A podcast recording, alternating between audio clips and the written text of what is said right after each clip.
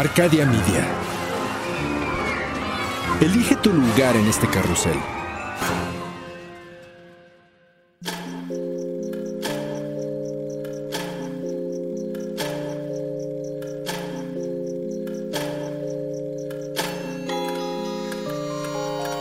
Cuando la oscuridad es interrumpida por tres campanadas, la intersección del día y la noche se transforma en un umbral listo para ser cruzado.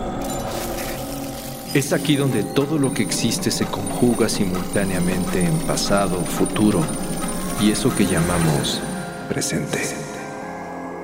Infinitos, sombras, imágenes. La realidad y aquello que no existe. Cierra los ojos, abre la mente.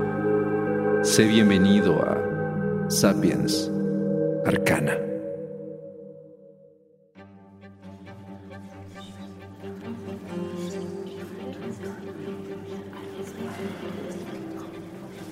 En el gran salón de la suntuosa mansión parisina, un cuarteto de cuerdas ameniza la velada.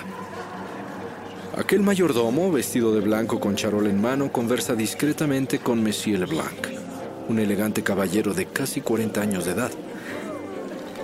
Ambos miran de reojo a un grupo de mujeres que charlan animadamente, agitando sus abanicos. Dos de ellas, la joven viuda del conde de Borgoña y su esbelta hermana, han lanzado coquetas miradas al caballero durante casi media hora, acompañadas de gestos invitantes y sonrisas tentadoras.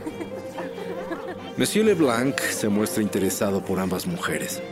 Y el mayordomo, disculpándose por el atrevimiento, pregunta por qué desea relacionarse con ellas si tiene una esposa que lo espera en casa. Leblanc le explica que su mujer está embarazada. Hace meses que no están juntos y aún le falta mucho para dar a luz. Los hombres tienen muchas necesidades y poca paciencia, dice entre dientes. ¿Hasta que la muerte los separe?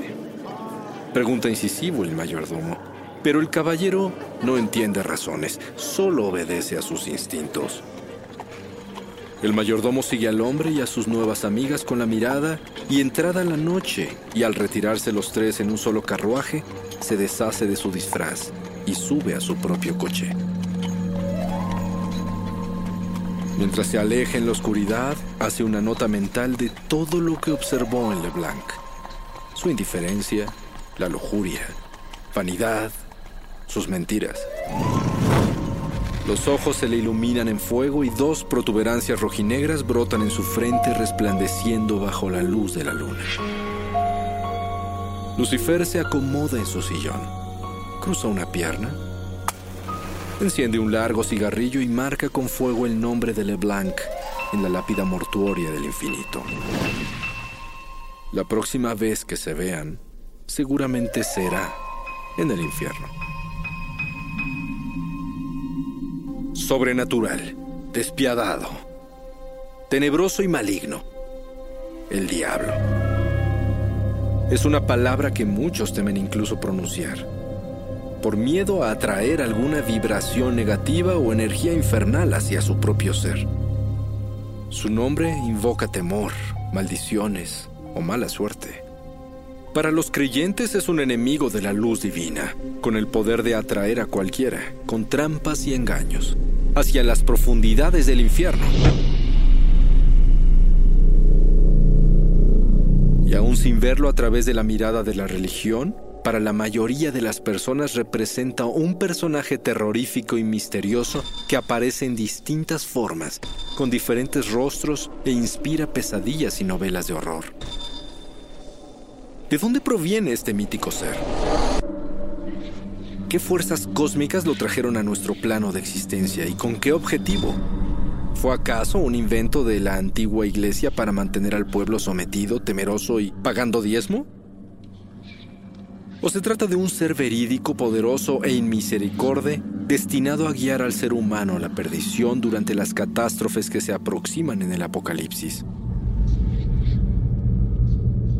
Estas dudas existen en el alma de muchos de nosotros. Por lo tanto, antes de comenzar a hablar de este tema, ¿por qué no mejor enciendes la luz? Cierras bien esa ventana tapas el espejo de la sala y tomas ciertas precauciones.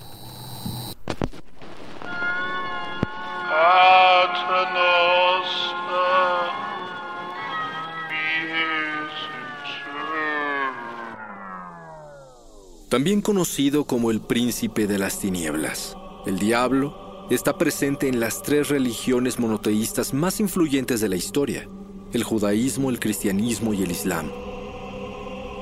Existen varios nombres que se asocian con la entidad conocida popularmente como el diablo. Los más comunes son Satanás, Satán y Lucifer, los cuales muchos consideran ser sinónimos. Sin embargo, al explorar sus orígenes también encontramos evidencias de que son personajes ajenos con historias diferentes. Dentro de los textos sagrados de las religiones judía y cristiana, Satanás y Lucifer aparecen en numerosas ocasiones, desde el libro de Job hasta el Evangelio de Mateo e incluso en los relatos apocalípticos de San Juan. El judaísmo antiguo separa completamente a Lucifer y a Satanás como dos entidades distintas. Pero al avanzar la Biblia, se funden en uno solo, considerándolos la gran representación del mal. Los estudios gnósticos, en cambio, ven a Satanás como un demonio terrible y a Lucifer como el divino tentador, un entrenador psicológico que realiza pruebas a aquellos que desean lograr una iniciación. Incluso algunos adoradores de demonios modernos los veneran en diferentes vertientes como satanistas y luciferianos. Pero más allá de estos dos nombres, la imagen del diablo está relacionada con otros que se escuchan aún más macabros. Asael, Belial, Belzebú, Samael, Yaldabaoth, y también con sobrenombres como la antigua serpiente, el dios negro, el señor de las moscas y el padre de las mentiras. ¿Por qué tantos referentes? ¿Se trata del mismo ser? ¿De dónde proviene? ¿Quién lo invocó por primera vez?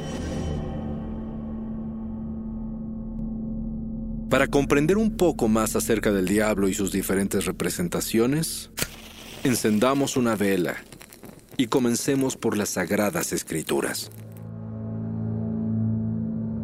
En el Viejo Testamento judío, Satán también es llamado Shatán, que en hebreo significa adversario, y no aparece como un demonio salido del infierno, sino como un subordinado de Dios que actúa con toda su autorización divina para probar la fe con tentaciones y separar a los falsos creyentes de los verdaderos.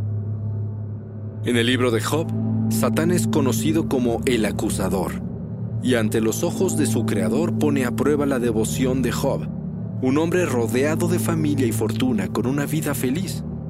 Si Job perdiera su felicidad, seguramente negaría su fe, propone Satán. Reto que Dios acepta. Así, Job pierde de pronto a sus hijos y a sus sirvientes, además de la salud y con ello la felicidad. Sin embargo, él los sorprende recibiendo su destino con fe renovada. Si aceptamos los bienes que Dios nos envía, ¿por qué no vamos a aceptar también los males?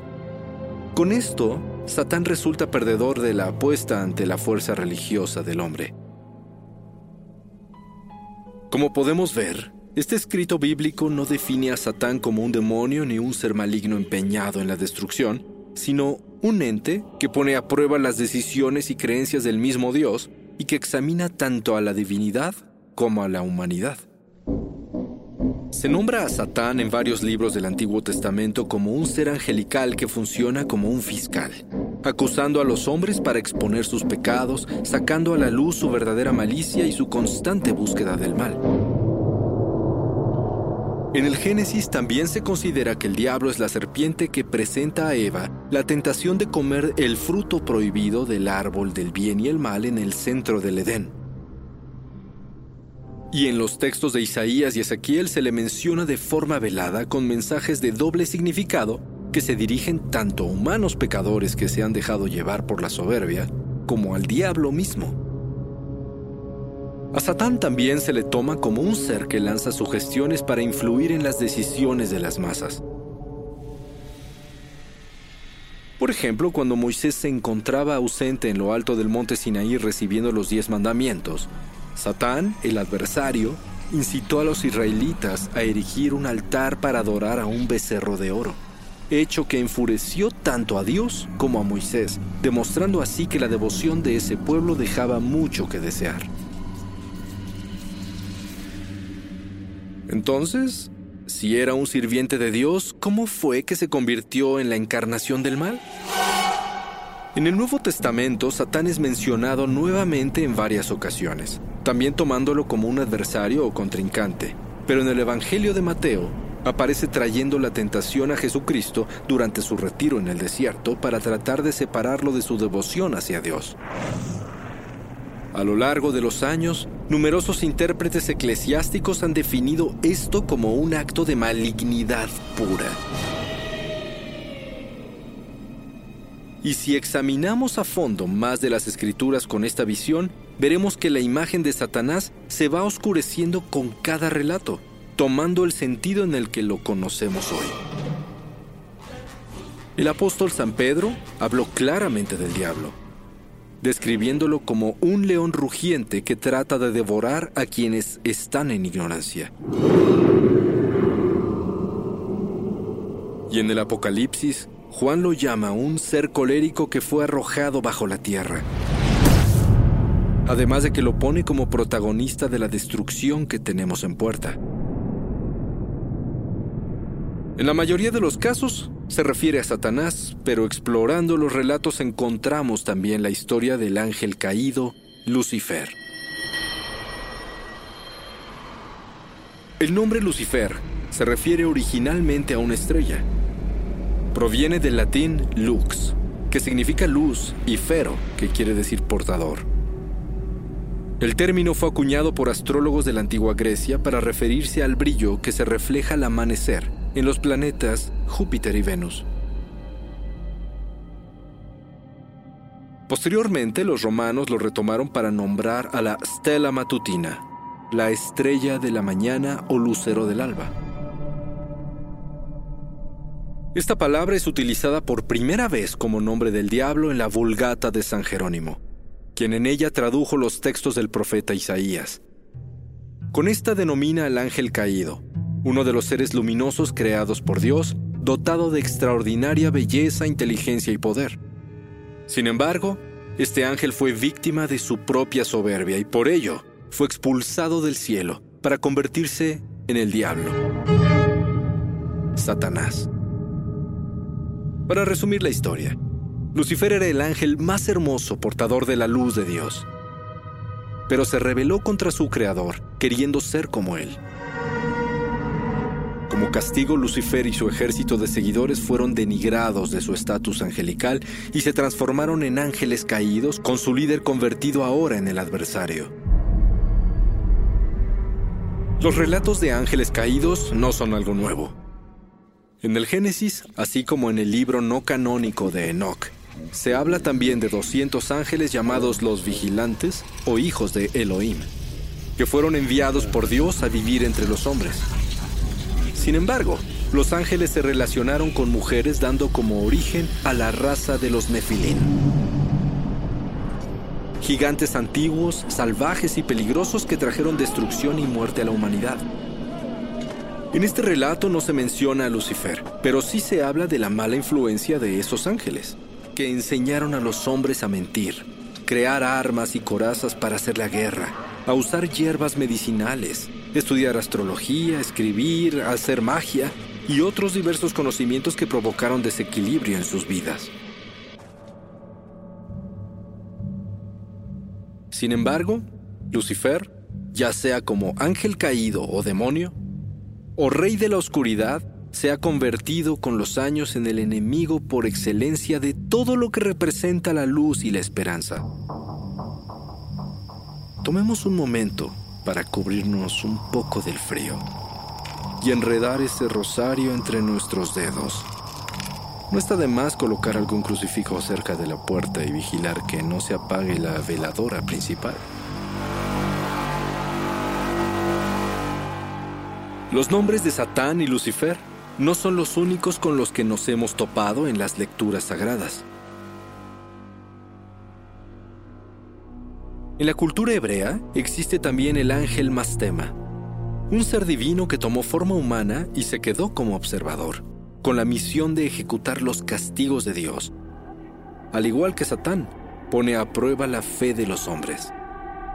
Según los rollos del Mar Muerto, Mastema es el ángel de la catástrofe, padre de todos los males y adulador de Dios. Su nombre significa odio y hostilidad. Se dice que solicitó a Dios quedarse con una parte de los demonios que él iba a destruir con el diluvio para que fueran sus subordinados.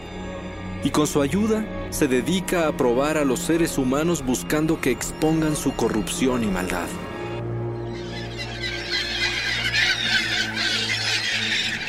A Mastema se le atribuye haber enviado una plaga de aves a la tierra, haber atacado a Moisés cuando subía al Sinaí, ayudado a los egipcios a perseguir a los israelitas e incluso haber sido él quien con su poder ejecutó a los primogénitos egipcios en tiempos del Éxodo.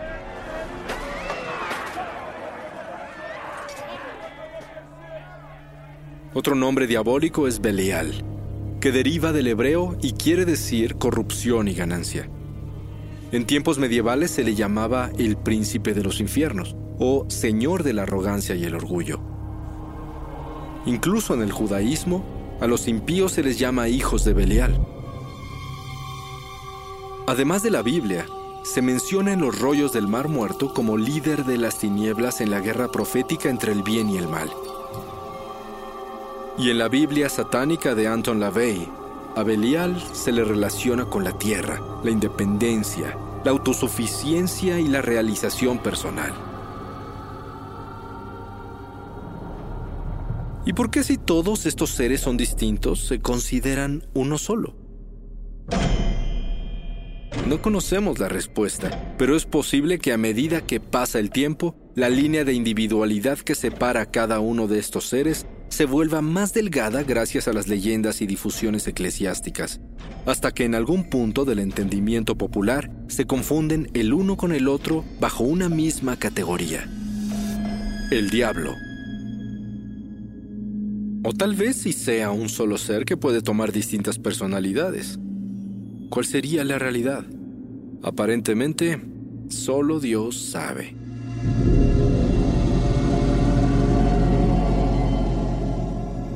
La figura diabólica existe desde el inicio de los tiempos, pero a partir de la era cristiana el diablo adquirió una nueva función, la de proporcionar un rostro al origen de los males que aquejaban al mundo, como ayudar a la iglesia a acabar con el paganismo.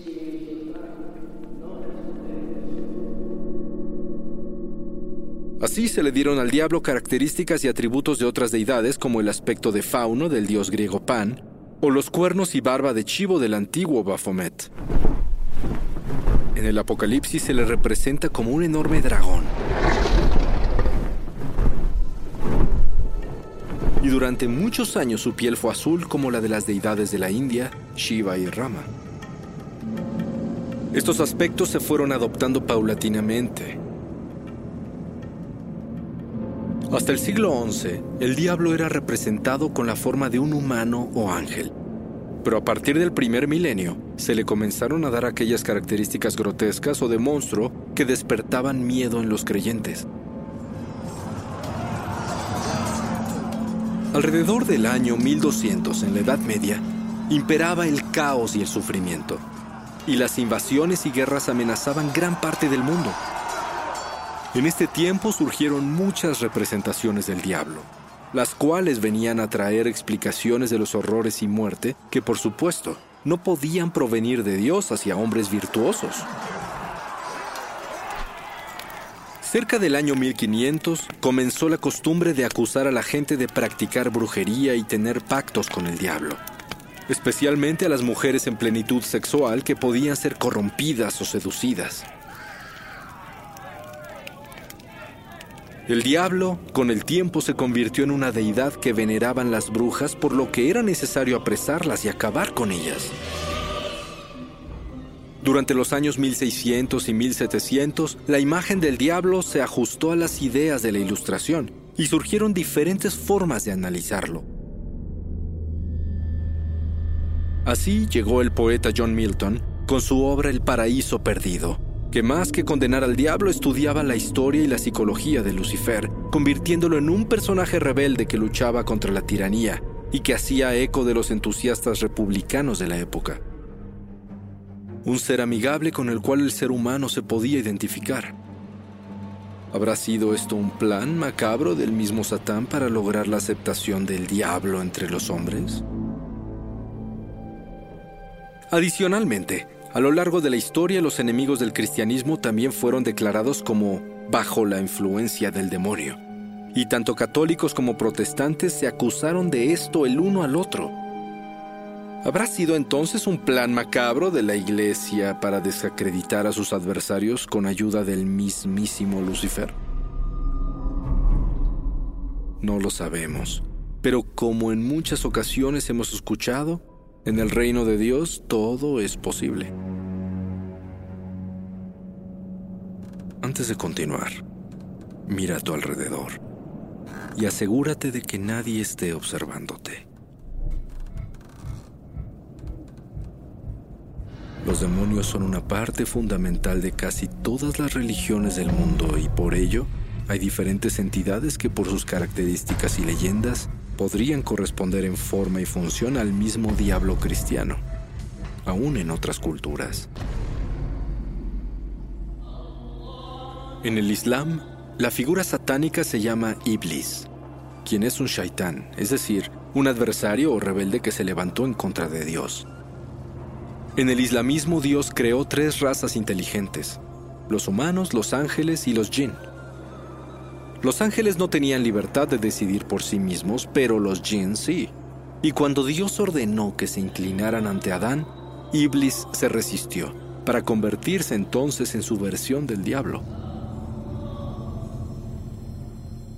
En el budismo, Mara era un demonio que intentó tentar a Buda para separarlo de su camino a la iluminación. Buda, al igual que Jesucristo, logró resistirse y vencer a su adversario. Belcebú, nombre que viene del hebreo Baal era un dios filisteo patrono de los ejércitos. De él viene el nombre de Señor de las Moscas, que le dieron los hebreos en burla, ya que la carne de los sacrificios no se tocaba y con el tiempo los altares se infestaban de estos desagradables insectos. En el zoroastrismo, la representación del mal se llama Angra Mainyu y no se trata de un ser como tal, sino de su significado para la humanidad y todas sus repercusiones. Los mayas tenían a los señores del inframundo, los Ayahuab, gobernando el Xibalbá. Pero no eran seres malignos. Para ello está Kisin, un esqueleto con los ojos colgantes que vive bajo la tierra y provoca los terremotos. Y así Podríamos seguir nombrando representantes del mal en la tierra hasta el fin de los tiempos. Y la realidad es que la historia del diablo es mucho más compleja de lo que creemos.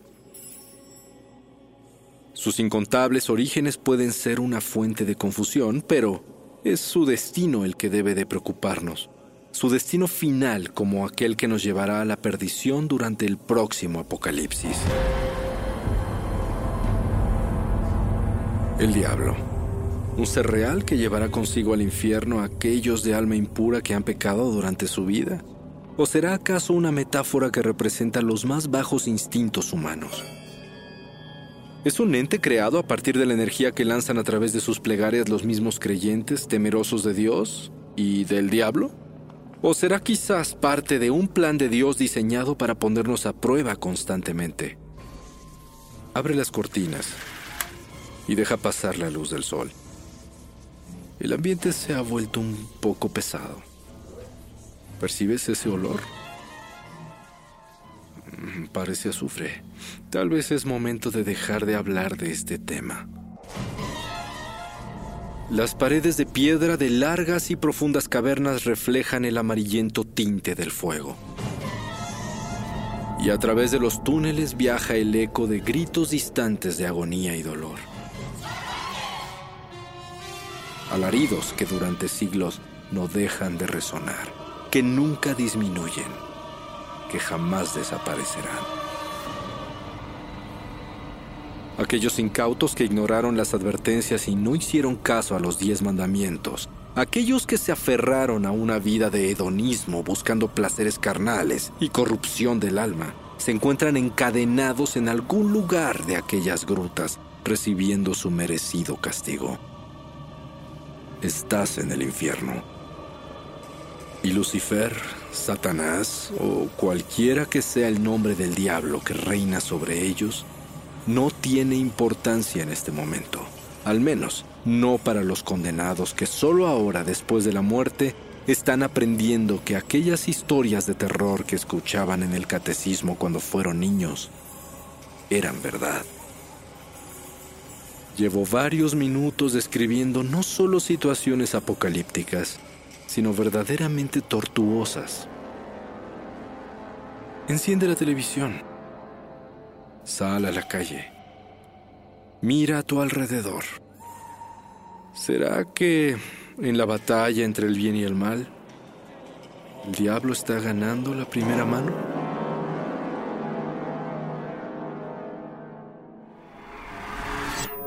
El umbral se cierra hasta que la luna lo vuelva a abrir. Mientras tanto, abre los ojos y asómate en las grietas del espacio y el tiempo. Y si te atreves, descubrirás qué hay más allá de lo que consideras real. Sapiens Arcana, soñado por Luis Eduardo Castillo, esculpido por Emiliano Quintanar, trazado por Querenza Chaires, creado en Webback Audio, México. Arcadia Media.